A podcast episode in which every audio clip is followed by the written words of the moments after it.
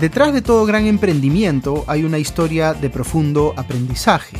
Por eso nace Los Aprendedores, un podcast fruto de la alianza entre Parque Arauco, Cunan y el Comité de Lectura, en el cual los emprendedores del Perú nos contarán las principales lecciones que les permitieron salir adelante.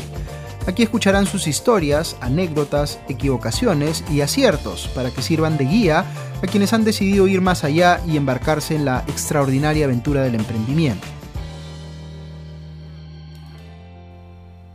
¿Cómo están? Bienvenidos al sexto episodio de Los Aprendedores. Hoy quisiera contarles la historia de las traperas, un emprendimiento pionero en el país en el tema de la recirculación o el reuso de prendas de vestir. Paola Pioltelli, fundadora de Las Traperas, empezó este proyecto hace más de 10 años, sin saber que duraría tanto tiempo y que se convertiría en un negocio con tanto impacto. Pero trasladémonos al 2010, año en el cual Paola organizó con algunas amigas suyas un evento para que todas llevaran ropa que tenían pero que por algún motivo no usaban. El trueque resultante fue un éxito y lo replicaron varias veces con grupos distintos hasta que Paola se dio cuenta de que había potencial aquí para hacer algo a otra escala. En este país, una de las cosas que sucede es que todavía el problema de la ropa está escondido. O sea, las estadísticas de cuánto de la ropa realmente suma la contaminación o suma los vertederos no existe. En otros países existe, y es creo que el 15%, por ejemplo, que es un montón. ¿Por qué? Porque en otros países la gente va y bota su ropa, porque no tiene a quién dársela. ¿no? En cambio, en países como el nuestro, todavía no se ve el problema porque la ropa se empuja a la siguiente persona, ¿no? Entonces, se lo regalas a alguien o lo donas a una iglesia, ¿no? Y y se cree que haciendo eso tú estás resolviendo un problema y en realidad no lo estás resolviendo. Paola tiene un punto aquí. Sería ideal que aquellas prendas de vestir que están en perfecto estado no se conviertan tempranamente en desechos que van a la basura. Sería interesante más bien pensar en cómo se les puede asegurar el mayor uso posible, reduciendo además eh, su impacto, digamos, eh, en el medio ambiente. Eso fue justamente lo que Paola tuvo en mente al lanzarse a emprender con las traperas en el, mundo sostenible, uno primero busca este, la posibilidad de comprarlo de segunda mano, ¿no? Luego, si no encuentra la posibilidad de comprarlo de segunda mano, busca una opción sostenible para suplir esa necesidad y en último caso lo compras. El camino no fue fácil puesto que Paola empezó un concepto que era nuevo en Lima. Había gente dispuesta a donar su ropa, había también gente que quería vender la suya y ganar dinero, pero ella quería formar una comunidad de personas que no solo aportara sus prendas, sino que también quisiera consumir ropa de segundo uso. Es decir, insertar, eh, insertar en mucha gente ese chip de que es responsable eh, con el mundo pensar en términos del reuso de las prendas de vestir. En un inicio, la gente tenía esta sensación de que más o menos me hacían un favor a mí o a las traperas al entregarme su ropa, ¿no? Era como, oye, tengo todas estas cosas lindas, maravillosas, importadas, porque además hay este concepto de que importado significa maravilloso, ¿no? Cuando no es necesariamente así. Eh, y más o menos te voy a hacer el favor de, de, dártelas pues para que tú las puedas vender, ¿no? Eh, jamás se vio, por ejemplo, como la responsabilidad del que posee eso que finalmente es un residuo orgánico. Un residuo, es un residuo, es una prenda que no tiene ningún valor metida en ese closet, ¿no? Que además cada día que pasa tiene menos valor, y que si no se hace algo con esa prenda, indefectiblemente va a terminar en un basurero. Paola había trabajado en desarrollo social para empresas en proyectos ambientales y sociales en distintas comunidades.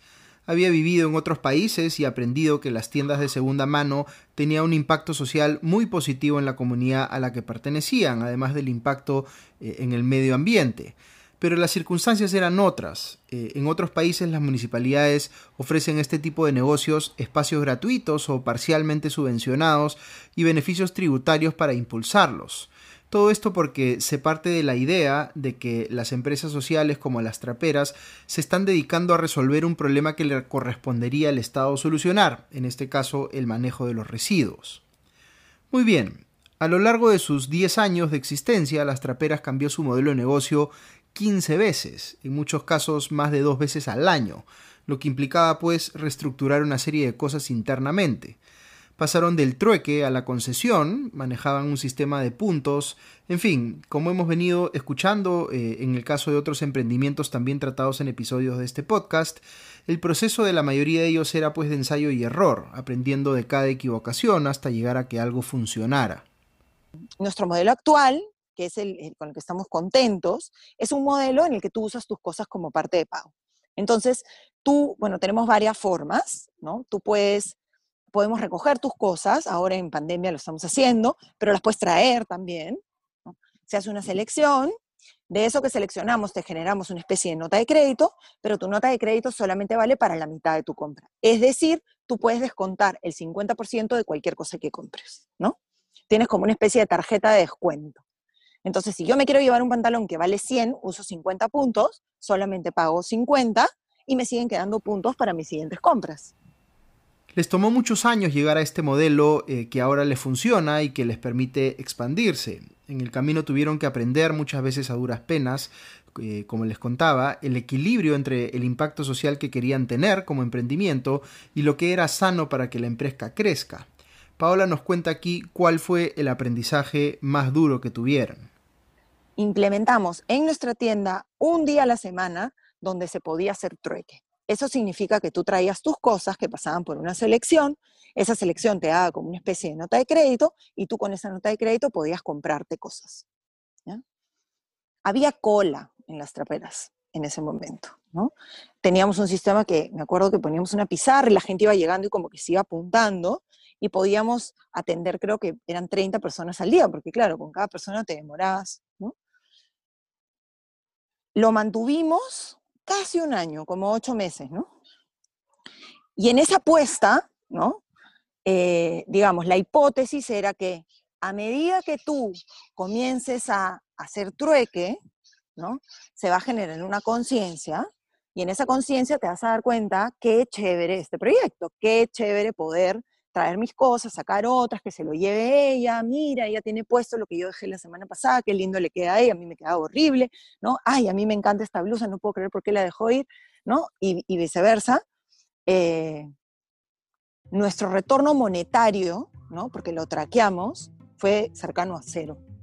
O sea, las personas que iban a hacer trueque, ¿no? Y que estaban dispuestas a hacer una cola de una hora, una hora y media a veces, darse el viaje, ¿no? Y luego sacar cosas por cero valor, no estaban dispuestas a eh, apostar por el proyecto. Entonces, eso, por ejemplo, fue uno de los momentos más difíciles en la historia de las traperas en términos de emisión, porque obviamente es insostenible un modelo donde las cosas entran y salgan y no se genere ningún valor económico, porque cómo se paga el personal, el alquiler, los impuestos y todo lo demás. Las Traperas fue una de las primeras tiendas formales de segunda mano en Lima, pero también fueron pioneros en e-commerce. Lanzaron su página web en el 2013, cuando las opciones de pasarela de pago y de envío eran aún limitadas. En el 2012 ganaron un premio de Guaira Perú, una aceleradora de, eh, startups, y en el 2014 ganaron Startup Perú. Estos premios le dieron impulso eh, importante para seguir adelante y sobre todo para reinventarse. Mi apuesta nunca, nunca fue lograrlo morir mi apuesta siempre fue lograrlo.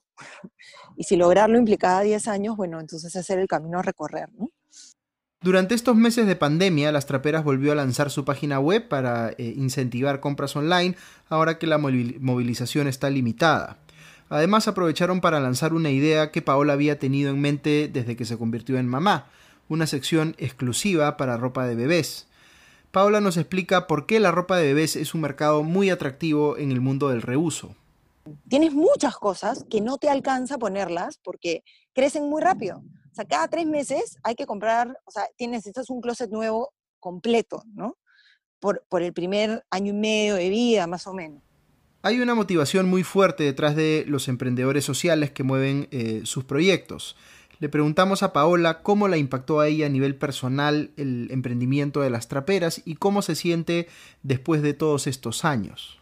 Para mí, el proceso de generar impacto social, el proceso de emprender socialmente, en mi caso particular, yo creo que no era, era, era el fin final de cualquier cosa que yo hiciera, ¿no?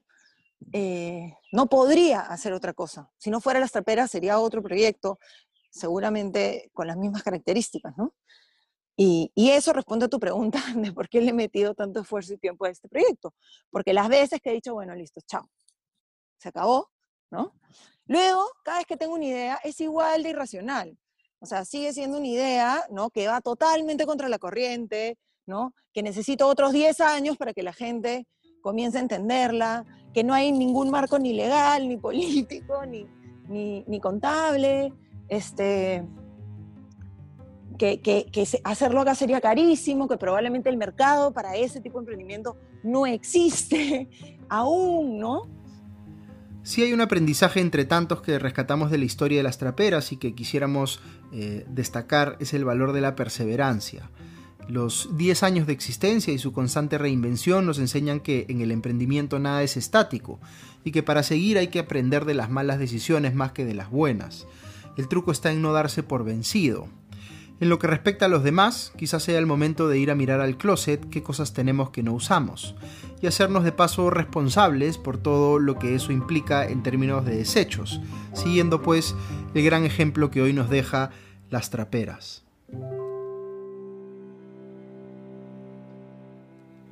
Gracias por escucharnos y gracias a Paola por contarnos la historia de su emprendimiento. Antes de irnos queremos animar a cualquiera de ustedes a que nos comparta su historia de emprendimiento.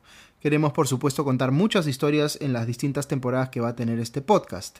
Si alguno de los emprendedores que nos está escuchando quiere saber sobre las oportunidades que ofrece Parque Arauco para emprendedores, pueden encontrar en la descripción de este podcast un link con más información. Pronto regresaremos con ustedes para contarles una nueva historia de emprendimiento y de aprendizaje en Los Aprendedores, el podcast especial de Parque Arauco, Cunan y el Comité de Lectura.